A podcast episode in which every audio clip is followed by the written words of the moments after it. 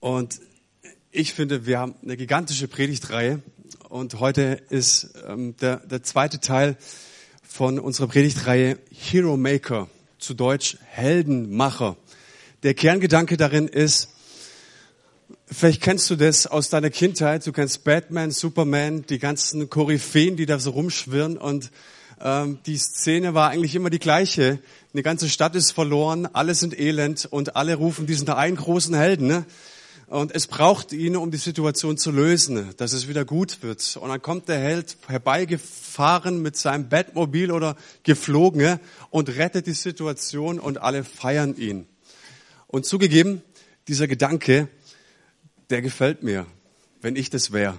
Der Held, wenn wir alle mir zujubeln, ist nett, aber wir überlegen uns, und wenn wir das Beispiel Jesu anschauen, ist, was wäre, wenn du nicht dafür kämpfen müsstest, ein Held zu sein, sondern was wäre, wenn du ein Heldenmacher wärst, wenn du nicht für dich die Bühne selbst bauen müsstest, sondern wenn es andere gibt in deinem Leben, die für dich eine Bühne bauen.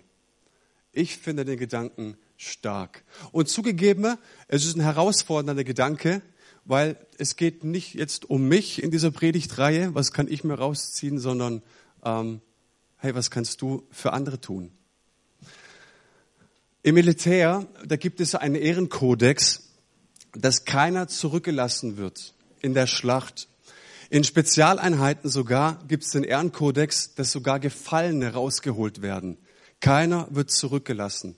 Die Verwundeten, die werden ins Lazarett gebracht, werden dort verarztet. Und was sehr schön ist, dass dann über diese Leute nicht geschumpfen wird, dass sie halt die Versager waren, dass sie gefallen sind beziehungsweise getroffen wurden, sondern sie werden ne, gefeiert als Helden.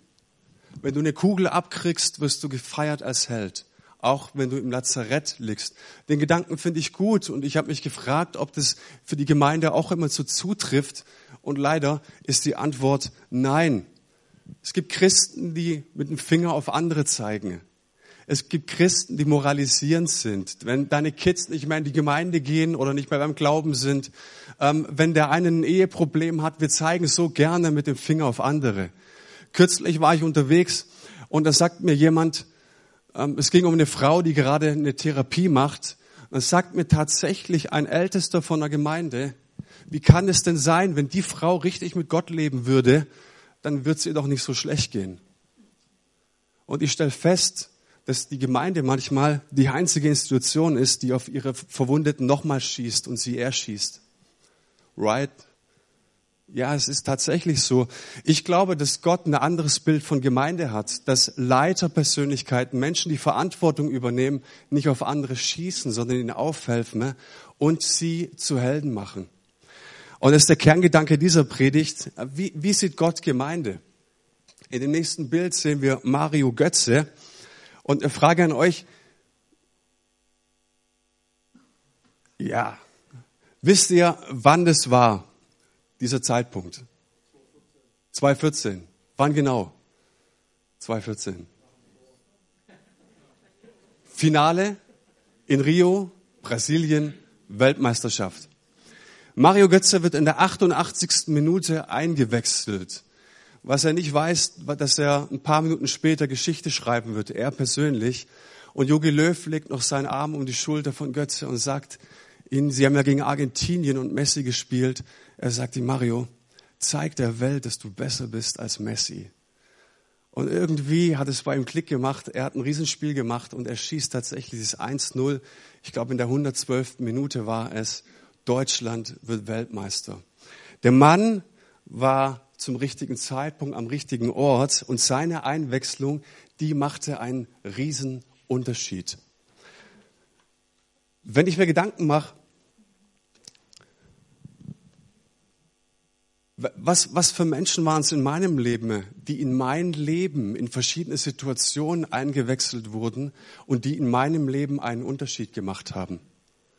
Es waren welche, die mich unterstützt haben, die mir Wegbegleiter waren, mich liebten, mich, mir seelsorgerlich zuhörten, mich in meiner Berufung förderten und ohne die ich niemals hier stehen würde. Und ich stelle fest, diese Menschen muss es geben in Gemeinde, weil Gottes Methode sind immer Menschen. Und da kommen wir drauf. Äh, es ist schön, wenn wir irgendwie glauben, zu irgendwas berufen zu sein und, und glauben, wir sind doch schon so lange und so weit im Glauben unterwegs. Aber du spürst es einfach bei Menschen, du spürst ihn ab in ihrer Reife, in ihrem Charakter, auch vom Glaubenstand, wo sie stehen. Ne? Gab es Menschen, die sich investiert haben in diese Person. Ich träume persönlich von einer Gemeinde, von Mitarbeitern, von dem Dream Team, die nicht einfach nur kommen, um ihr Job zu machen, sondern die auf dem Herzen haben, von Gott her verstanden haben, hey, wir sind hier, um einen Unterschied zu machen. Nicht nur hier in diesen vier Wänden, sondern in dieser Stadt und in dieser ganzen Region. Es gibt eine nette Geschichte von einem kleinen Jungen, der drückte sich seine Nase platt an einem Schaufenster eines Schuhladens. Und eine gut betuchte Dame kommt vorbei und sagt, Junge, du solltest doch am Laden gegenüberstehen, da sind die Spielwaren.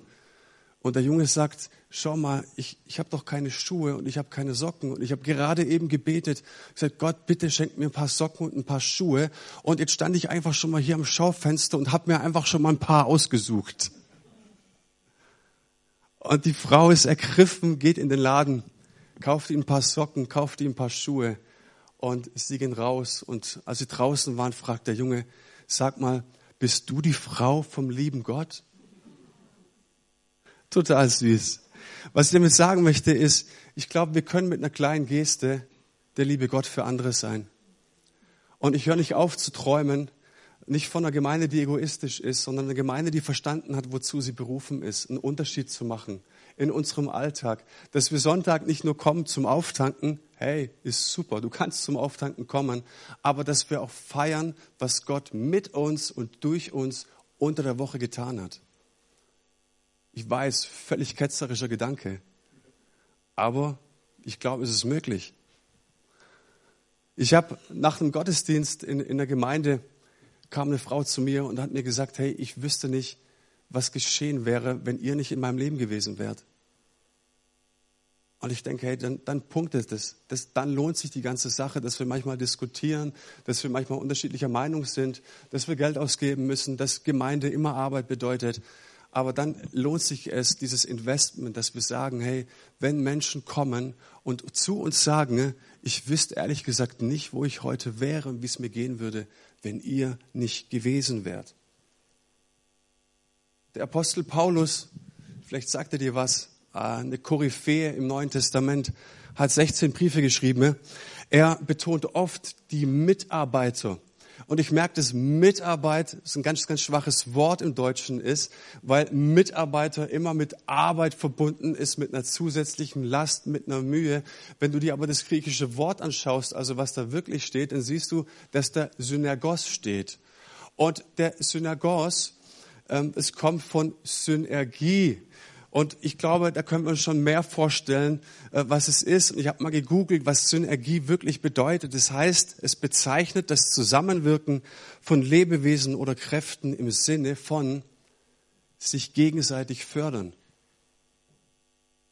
Mitarbeit heißt, wir fördern uns gegenseitig, wir pushen uns, wir feuern uns an, wir ermutigen uns. Und wenn du liest, wie der Apostel Paulus über seine Mitarbeiter im Neuen Testament schreibt, dann merkst du, wow, ähm, der Mann hat ein ganz, ganz anderes Denken über die Menschen, ne, mit denen er Reich Gottes baut. Ja, und deshalb reden wir hier in dieser Gemeinde von einem Dream Team. Ich habe vier Punkte, die ich mit euch besprechen möchte. Und ich möchte euch eine Frage stellen. Ich möchte das Thema von Gottes Perspektive angehen. Was macht Gott, wenn er ein Problem hat? Gute Frage, oder? Was macht Gott, wenn er ein Problem hat? Die Antwort Nummer eins, Gott stellt ein Dream Team zusammen, weil Gottes Antwort auf die Nöte immer Menschen sind. Und ich habe euch eine verblüffende Rechnung mitbekommen, mitgebracht. Vielleicht warst du gut in Mathe und ich werde es jetzt mal, die göttliche Mathematik, werde ich mal mit deiner Mathematik bisschen auf den Kopf stellen. Wir lesen ne, im fünften Buch Mose im 32. Kapitel, Vers 20 folgenden Satz. Einer verjagt tausend und zwei verjagen zehntausend. Was es heißt, es ist schön, dass du stark bist, es ist schön, dass du gut unterwegs bist für dich alleine, verjag deine tausend, aber ich sag dir was, wenn du dich mit jemandem anderen zusammentust, werdet ihr zehntausend verjagen. können wir nicht ganz nachvollziehen. Aber wir merken, dass es ein göttliches Geheimnis ist, dass es göttliche Mathematik ist, dass er sich zu uns stellt, wenn wir uns gemeinsam verbünden ne, und sagen, wir wollen sein Reich bauen. Und es geht nicht um den einzelnen Individualisten in der Gemeinde, sondern dass Gott ein Team formiert und diesem Team einen Riesenauftrag gibt. So, Gedanke Nummer eins. Gedanke Nummer zwei. Gott beruft Leiter, die dieses Team anleiten, fördern, supporten. Wir sehen das vom ersten Buchdeckel bis zum letzten Buchdeckel. Er beruft Menschen wie Mose, Abraham, Nehemia, Esther, David, Paulus. Und weil er sagt, hey, die Herausforderungen hier auf diesem Planeten, die Herausforderungen in dieser Stadt sind gigantisch und sind groß. Hey, ich brauche Leiter, die Verantwortung übernehmen, Menschen, die bereit sind, einen Unterschied zu machen für Teams. Habt ihr den Gedanken? Und ich glaube, so sagt Jim Collins, äh, ist ein Management-Experte. Er schrieb ein Buch, Der Weg zu den Besten. Und er sagt, alles beginnt immer mit einem Leiter. Und ich zitiere ihn mal. Der Leiter wird verwandelt, indem er sich einem höheren Ziel widmet, als nur seinem persönlichen Erfolg. Und indem er das tut, verwandelt sich auch die Gruppe zu wahrer Größe. Weiter sagt Collins, ein Mann, eine Frau, seit letzter Woche wissen wir auch die Frau, ja, mit einem brennenden Anliegen zieht andere an, die ihm helfen, das Anliegen zu verwirklichen. Und ich glaube an dieses wichtige Prinzip, dass Gott Teams zusammenruft, dass wir das verstanden haben, dass Gott aber auch Menschen, Leiter setzt, die sie nicht beherrschen, die nicht ihre Macht ausüben über Teams, sondern die sagen, wir übernehmen die Verantwortung. Ich weiß etwas, ich habe was von Gott empfangen. Ich habe ein Bild in mir, das ich Vision nenne. Dahin möchte Gott mit meinem Team. Und mit meiner Leidenschaft, mit meinem Herzblut möchte ich dieses Team fördern und führen. Und es zieht andere an. Ich glaube, es gibt nichts Schöneres, nichts Anziehendes als Menschen, die eine klare Perspektive haben. Und das sehen wir auch beim Apostel Paulus. Einer meiner Lieblingsstellen, wenn es um diesen Mann geht, ist, steht in der Apostelgeschichte im 20. Kapitel. Da geht es darum, dass er die Ältesten, also die Gemeindeleitung aus Ephesus nach Milet ruft. Und er sagt ihnen Folgendes. Leute, ich empfinde es, in jede Stadt, in die ich in der letzten Zeit komme, da spricht der Herr zu mir. Der Heilige Geist spricht und er sagt mir, auf dich wartet Gefängnis und auf dich wartet Leid. Und Paulus sagt, aber wisst ihr, das interessiert mich eigentlich gar nicht. Ist gar nicht so schlimm, was mit mir ist. Passiert halt, wusste ich schon immer, wenn ich für Jesus unterwegs bin, wird es wahrscheinlich kommen, aber wir sind ein bisschen zu schnell. Hört mir zu, die Bibelstelle kommt dann gleich. Ähm,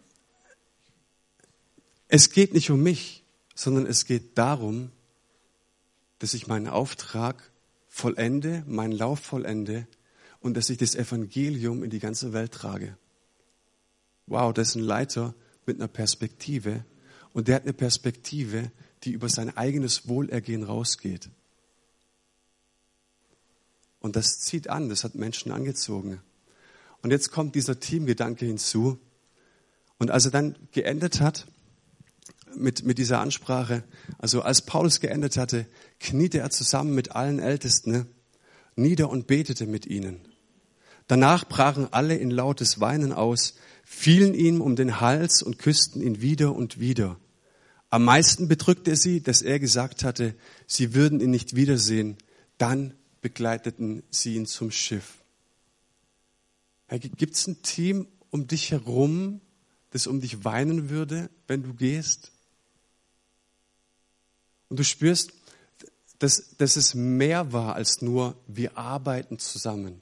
Es war mehr als, wir bringen alle ein bisschen was mit rein und dann ist genug, sondern die teilten ihr Leben und ihr Leben und der Inhalt ihres Lebens war ein gemeinsamer Auftrag, den Gott ihnen gegeben hat. Und ich meine, dass das ein Riesenunterschied ist zu manchmal unserer Auffassung von Mitarbeit in der Gemeinde. Ein Team heißt, wir haben einen Auftrag gemeinsam empfangen Und wir geben alles dafür, dass dieser Auftrag vorwärts kommt. Und wenn du das noch nie erlebt hast, dann lade ich dich dazu ein, Teil des Teams zu werden. Es ist so ein riesen Unterschied.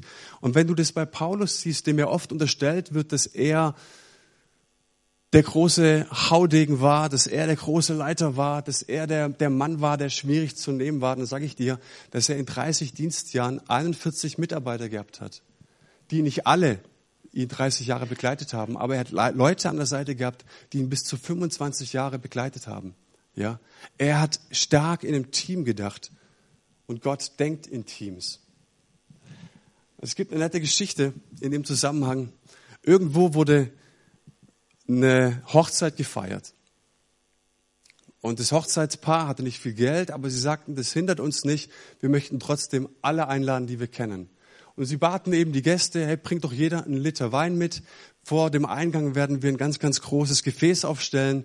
Da könnt ihr jeder euren Liter Wein, wenn ihr kommt, reingeben und dann haben wir alle genug zum Trinken. Gute Rechnung, oder? Ist gut. So, die Gäste kamen, haben alle ihren Liter mit reingeleert und dann war Zapfanstich und nach dem Essen gab's Wein und es wurde in die Kelche geleert und sie fingen an, die Tassen hoch und tranken und stellten fest, war nur Wasser drin. Was war geschehen? Irgendeiner hatte sich die Gedanken gemacht und gesagt, wenn ich nur einen Liter Wasser mitbringe, das wird doch reichen. Das Dumme ist, dass es auch ein zweiter und ein dritter gedacht hat. Und das ganz Dumme ist, dass es 200 Leute gedacht haben. Und was ich feststelle ist, wenn du in die Gemeinde kommst und Rotwein erwartest, aber nur einen Liter Wasser mitbringst, wird es schwierig. Und ich glaube eben, dass dieses Gefäß, das jeder bekommt und was mitbringt, ein so gutes Bild ist für Gemeinde. Ja, dass wir anfangen zu verstehen, ne? Gott hat uns zusammengestellt, damit wir unser Leben teilen.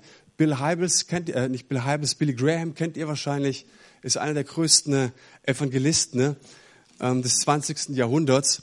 Und er diente mit einem Team und ich lese gerade ein paar Bücher von ihm, weil er wirklich faszinierend ist, dieser Mann. Und er schreibt in seiner Biografie, er hat auch ein ganzes Leben lang mit vielen seiner Mitarbeiter gemeinsam gedient. Und irgendwann mal hatten sie den Wunsch, dass sie gemeinsam alt werden wollen.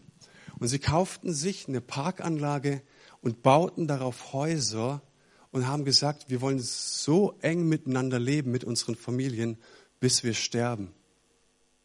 Ich fand das ein geniales Bild. Dass es eine Truppe gibt, die sagen, wir sind so eng miteinander, wir lieben es so sehr, wir haben so sehr ergriffen, was Gott mit uns vorhat. Hey, ist doch klar, mit wem ich meinen Lebensabend verbringe.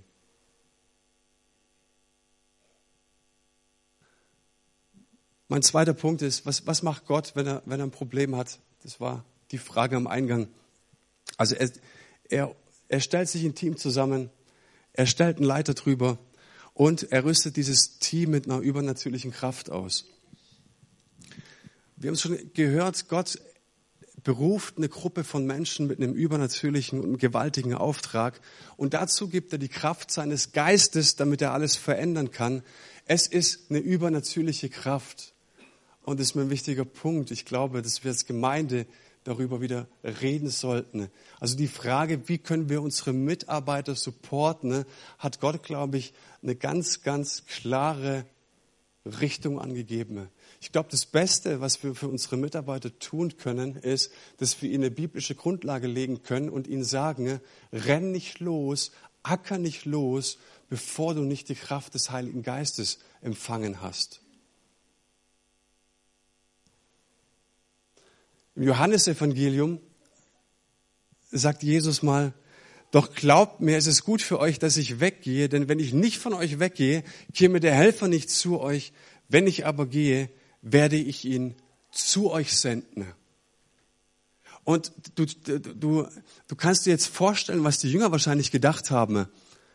Und sie haben sich gefragt, Jesus, was soll es besser gehen, geben, als neben dir jeden Morgen aufzuwachen? Jeden Morgen von dir eine Andacht zu hören, Jesus zu sehen, wie du Brot und Fisch vermehrst und 5000 speist, Jesus zu sehen, wie du Blinde sehen machst, wie du Lahme gehen machst, wie du die Bergpredigt zwei, drei, vier bei dem Weg noch raushörst. Also was soll es Besseres geben, als ganz eng bei dir zu sein? Und Jesus sagt, no, no, no, es ist besser für euch, dass ich gehe und dass ihr meinen Heiligen Geist empfangen werdet. Dass ihr eine Kraft empfangen werdet, die auch mit mir war. Dass diese Kraft unter euch ist, dass sie mit euch ist und dass sie in euch ist. Und wir sehen, dass Jesus danach, nach dieser letzten Rede, gekreuzigt wurde. Also die Erlösung, die stand, ja. Er ist auferstanden. Hey, wir haben, unser Gott ist auferstanden. Wir haben eine mega Botschaft und wir sind ja als Zeugen berufen. Ja, herrlich. Der Missionsbefehl, der ging an die Jünger, der stand auf. Und dann ist die Frage, was fehlt denn jetzt noch? Ist doch alles geklärt. Und Jesus sagt aber, wartet. Und das lesen wir in der Apostelgeschichte im ersten Kapitel. Wartet. Verbarrikadiert euch und igelt euch ein. Und es ist das einzige Mal, wo die Bibel sagt, ich gebe euch Recht, wenn ihr euch verbarrikadiert, wenn ihr euch nach innen zieht, wenn ihr nicht nach draußen geht.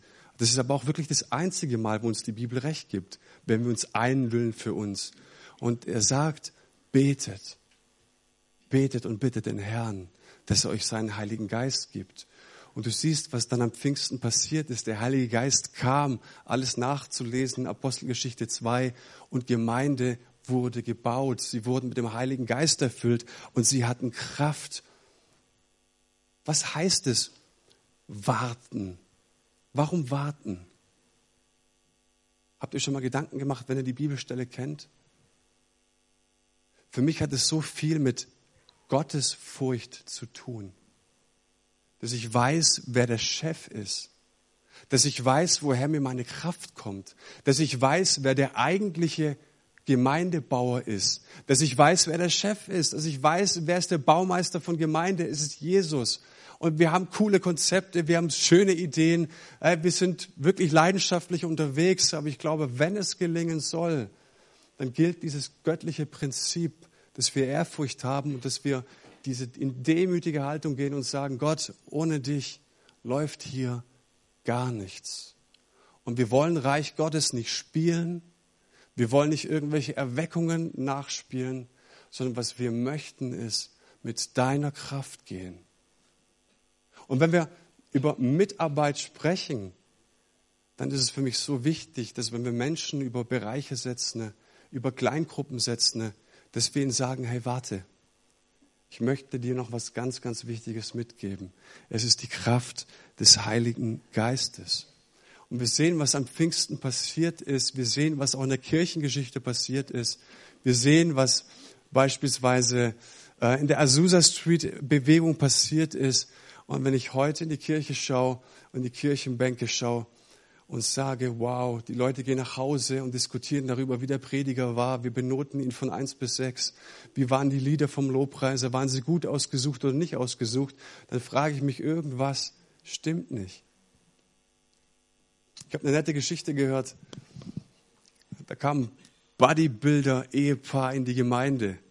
Der Mann war so breit, war der stärkste Mann der Welt. Der wurde in so einem Contest, hat er gesiegt. Und der konnte tatsächlich mit seinen Füßen 500 Kilo drücken. Der Mann war eine Maschine, sage ich euch. Der war riesig.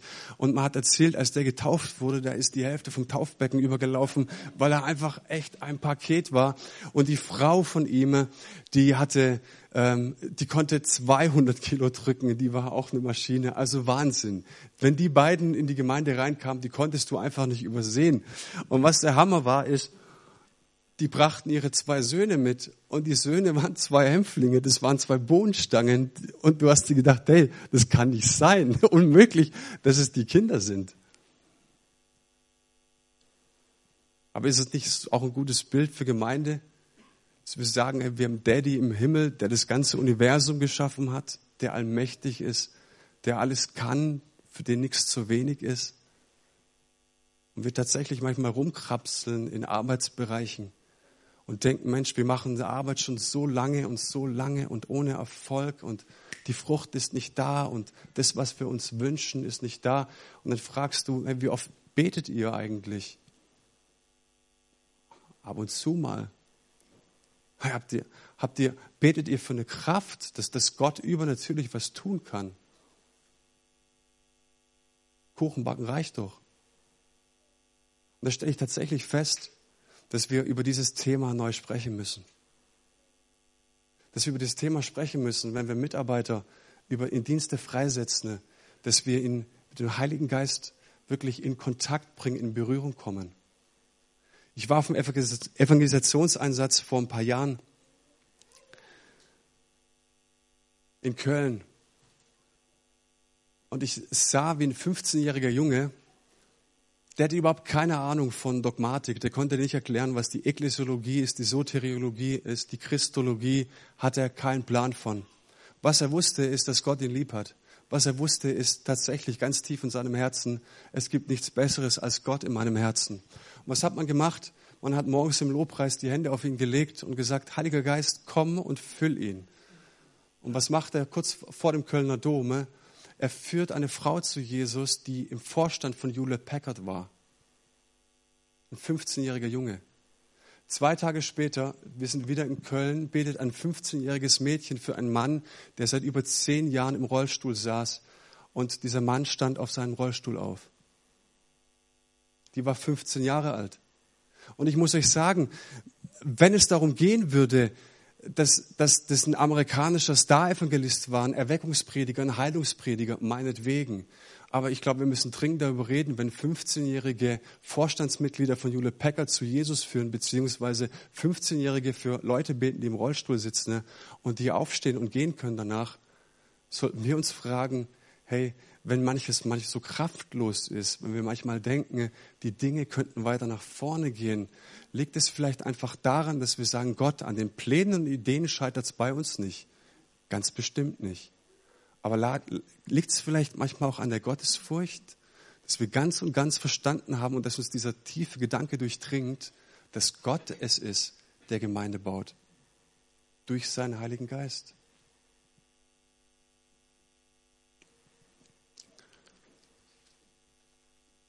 Was macht Gott, wenn er ein Problem hat?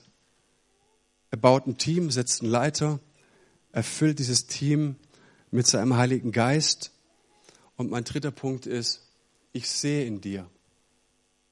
Ich habe eben schon gesagt, Gottes Methode sind immer Menschen. Und es gibt einen schönen Spruch im Englischen, der heißt, build people, not programs. Baue auf Leute, investiere in Menschen und nicht in Programme. Ja, das heißt, ich und du, du bist ein entscheidender Schlüssel für Menschen, dass sie in ihre Berufung finden und kommen.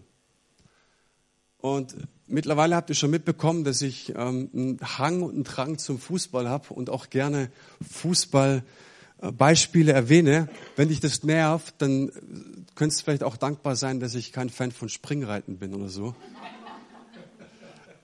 Das wäre noch mal ein bisschen langweiliger. Also wir bleiben beim Fußball. Pep Guardiola, der ist uns vielleicht ein Name. Der war drei Jahre Trainer vom FC Bayern München.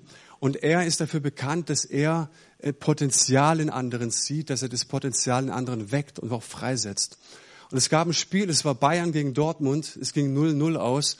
Und nach dem Spiel geht Pep Guardiola zu seinem jungen Schützling Joshua Kimmich und brüllt irgendwas auf ihn ein. Und alle Welt schaut drauf und denkt, oh, der kriegt jetzt gleich richtig Ärger. Und danach hat man ihn gefragt, den Pep Guardiola, hey, was, was hast du mit dem armen Jungen gemacht? Und er schmunzelt und sagt, hey, wisst ihr, was ich zu ihm gesagt habe? Er ist einer der besten Innenverteidiger der Welt. Und er, er wird auch die anderen Positionen, die er spielt, überragend. Es wird einer der besten Fußballer der Welt sein.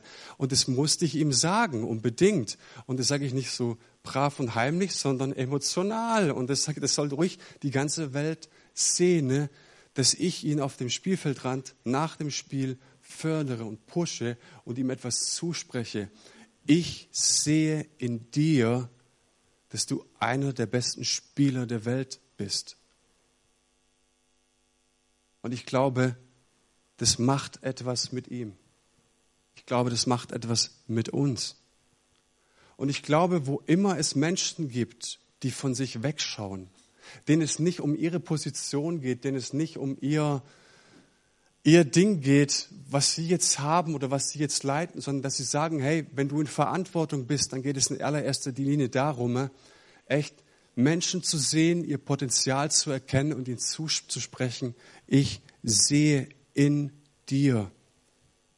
Und wenn ich persönlich in mein Leben schaue, dann weiß ich, dass es da ein paar Leute gab, die in mich investiert haben und die mir das zugesprochen haben, ohne die ich heute nicht hier wäre.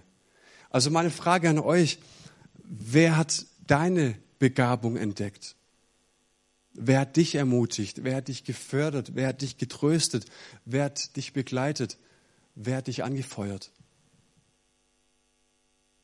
Ich glaube, dass es die größte Verschwendung im Reich Gottes ist, weil wir jeden Einzelnen, der hier sitzt, definitiv einen Plan Gottes haben, dass wir definitiv Gaben haben, dass wir definitiv eine Berufung von jedem Einzelnen haben.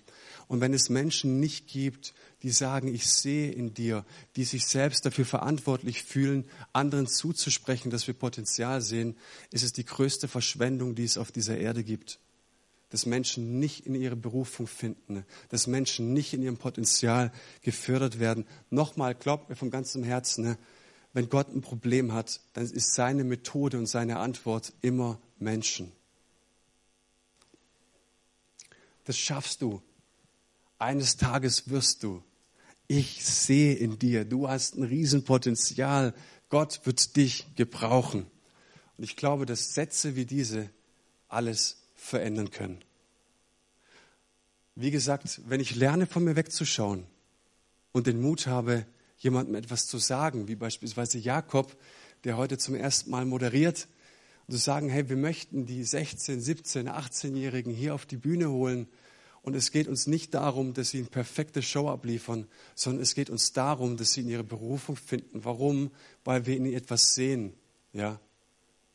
Ich glaube, dass es so wichtig ist, zu sehen, dass Menschen unterwegs sind auf einer geistlichen Reise, dass Menschen ein Potenzial haben. Goethe ist euch wahrscheinlich ein Begriff, der sagte mal, Behandle die Menschen so, als wären sie, was sie sein sollten, ne? und du hilfst ihnen zu werden, was sie sein können. Wunderbar. Und wenn wir Menschen, junge Menschen begleiten, oder wenn du es noch nie erlebt hast und 80 bist, wenn wir 80-Jährige begleiten und ihnen zusprechen können, ich sehe, was Gott mit dir vorhat und es begeistert mich. Da möchte ich dabei sein. Ich möchte dein und Gottes Weggefährte sein auf deiner Reise nach Hause zum Vater. Ich sehe, was Gott mit dir vorhat und es begeistert mich. Wann hast du das letzte Mal das von jemandem gehört?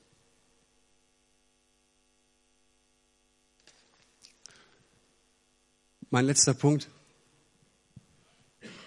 Gott beruft ein Team, er setzt einen Leiter er füllt sie mit dem Heiligen Geist. Er beruft Menschen zur Verantwortung, geistliche Väter und Mütter, die was zusprechen.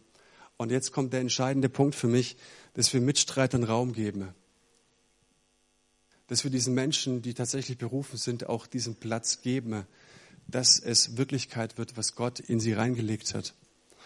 Und du kennst vielleicht dieses Bild vom berühmten Flaschenhals. Ich persönlich möchte als Leiter nicht der Flaschenhals sein, der den Hals eng macht um wenn es darum geht, wenn Potenzial freigesetzt werden soll und muss.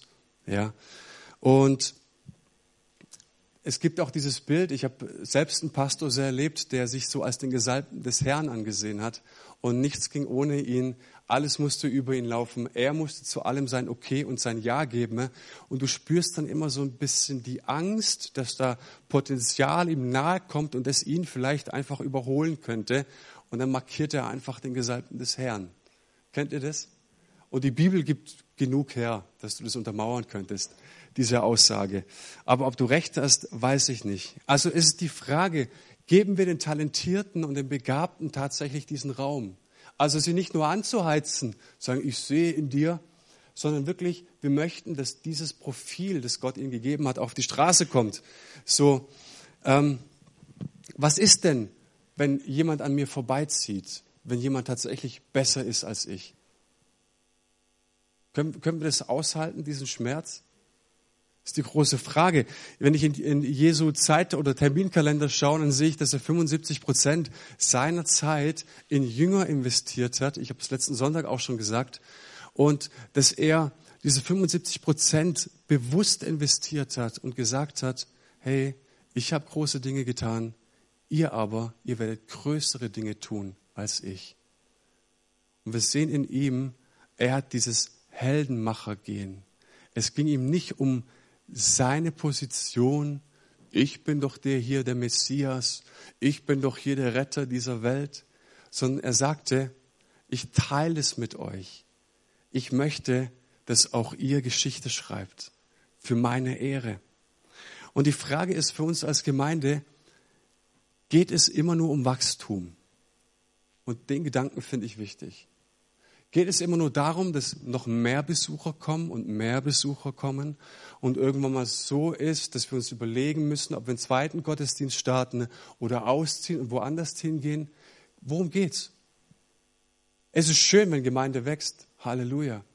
Aber ich glaube, dass, wenn ich Jesus anschaue, er hat immer wieder die Massen abgeschüttelt und er hat ganz bewusst in seinen Zwölferkreis investiert.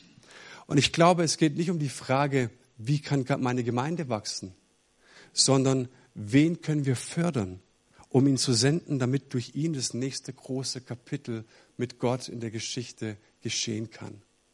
Wen können wir, in wen können wir investieren? Ich weiß, das sind jetzt gerade Gedanken, die kommen neu auf die Festplatte. Muss man vielleicht nochmal noch mal wieder kauen. Also nicht um nur das Wachstum, geht es, sondern es geht darum, in wen können wir investieren, wen können wir fördern. Und ich glaube, dass es eine andere Fragestellung ist, die eine andere Definition von Erfolg bringt. Daraus ergeben sich andere Ziele, die andere Prioritäten erfordern und in der Folge auch andere Prozesse auslösen. Ja? Wenn du nur eine Gemeinde bist, die sammelt und sammelt und sammelt, dann hast du das Phänomen, dass 10 Prozent sich den Hintern aufreißen und 90 Prozent Zuschauer sind und einfach ihre Flasche Wasser mitbringen. Uns ist es ein Herzensanliegen, dass Menschen Teil vom Team werden, dass Menschen Teil der Family werden und dass sie ihre Berufung entdecken und Gaben fördern. Ja, weil wir nichts anderes erkennen in der Bibel. Also die Fragen, es geht nicht mehr um die Fragen, wie viele Gottesdienstbesucher habt ihr, sondern wie viele Leute bildest du aus? Es geht nicht mehr darum, wie viele Mitglieder gehören dazu, sondern wie viele Leute sendet ihr dieses Jahr in neue Dienste, in Aufgabe, in Teams, in Gemeindegründungen aus. Und ich sage euch was, die DNA dieser Gemeinde, die besteht darin, dass sie Gemeinde gründet. Wir sehen es, als diese Gemeinde gegründet worden ist, dass Impulse nach Ulm, nach Gerstetten, nach Dettingen, nach Dillingen und überall hinausgegangen sind. Und ich glaube, dass Gott diese Berufung nicht wegzieht, sondern es geht darum, dass Menschen verstanden haben, worum es letzten Endes geht. Wie können wir Menschen fördern? Wie können wir Menschen freisetzen, dass genau das wieder geschehen kann? Es ist eine andere Herangehensweise. Es sind andere Fragen, Fragestellungen. Es ist eine ganz andere Definition. Aber ich glaube, dass Gott was vorhat. Und das sehen wir in den letzten Wochen und Monaten, ne, dass etwas entsteht, dass etwas aufbricht. Und deswegen ist es unser Herzensanliegen, dass wir tief verstanden haben, na klar kann ich zum Auftanken kommen. Na klar gibt es auch eine Zeit, wo ich ein gebrochenes Herz habe, wo eine Wiederherstellung geben muss. Ganz klar. Aber letzten Endes geht es darum, hey, warum geschieht das alles? Warum hast du Erlösung empfangen? Warum hast du den Heiligen Geist empfangen? Nicht einfach nur, um in der Kirchenbank zu sitzen, ne, sondern um einen Unterschied im Leben anderer zu machen und der liebe Gott für andere zu sein.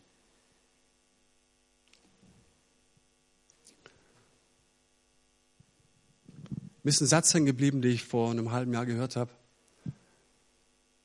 Meine Früchte wachsen auf den Bäumen anderer Menschen.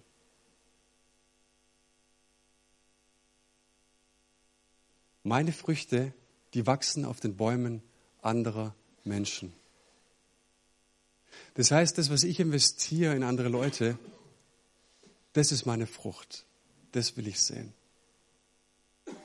Es gibt einen Evangelisten, der für Jugend mit einer Mission unterwegs war. Floyd McClung, kennt ihr vielleicht? Der hat mal ein schönes Bild skizziert. Der sagt, wisst ihr, ich arbeite im Reich Gottes und ich möchte sehen, dass das Reich Gottes kommt. Und es gibt so viele Menschen, die ich begleiten durfte. Und ich freue mich auf den einen Tag. Ich freue mich auf den Tag, an dem ich vor Gott stehe und die Kronen der Menschen vor ihm niederlegen darf, in die ich investiert habe. Das ist mein höchstes Ziel. Meine Früchte wachsen auf den Bäumen anderer Menschen. Und ich möchte eine Frage beantworten, die ich gerade gestellt habe. Was ist denn eigentlich, wenn jetzt andere an mir vorbeiziehen, besser predigen, besser moderieren, die Dinge besser machen als ich? Schwierig, richtig schwierig. Muss ich zulassen, und dann ist die Frage, wer bin ich denn dann noch? Kennt mich da noch einer? Haben die mich da noch lieb? Jetzt bin ich ja verzichtbar. Lass einen an dir vorbeiziehen und dann nimm den nächsten, bild ihn aus, lass ihn an dir vorbeiziehen. Nimm den nächsten, bild ihn aus, lass ihn an dir vorbeiziehen und dann bist du unverzichtbar.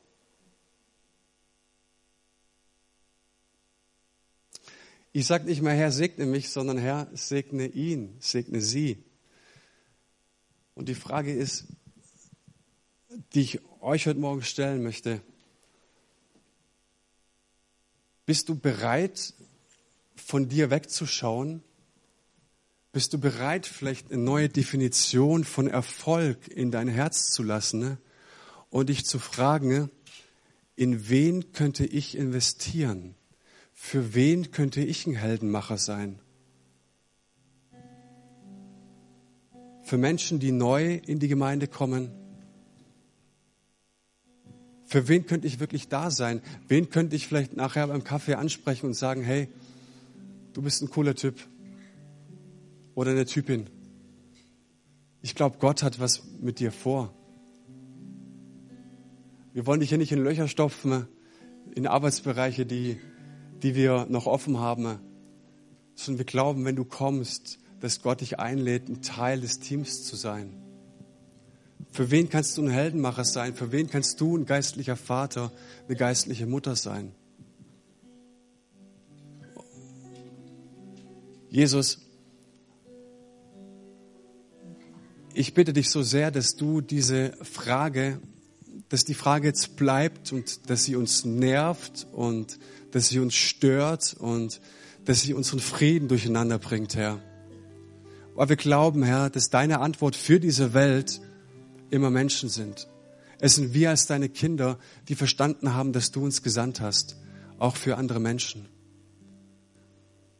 Wir wollen dich bitten, Herr, dass du uns vor unserem innerlichen Auge Menschen zeigst, in die wir investieren können. Dass du vor unserem innerlichen Auge uns Menschen zeigst, die uns zu, dem wir zusprechen können, hey, es begeistert mich zu sehen, was Gott mit dir vorhat. Ich will unbedingt dabei sein.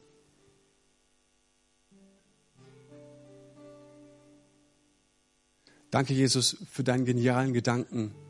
Das ist Gemeinde. Ich danke dir, Jesus, dass wir in den letzten Wochen, Monaten umlernen dürfen. Ich danke dir, Jesus, dass du ein Neues hier pflügst.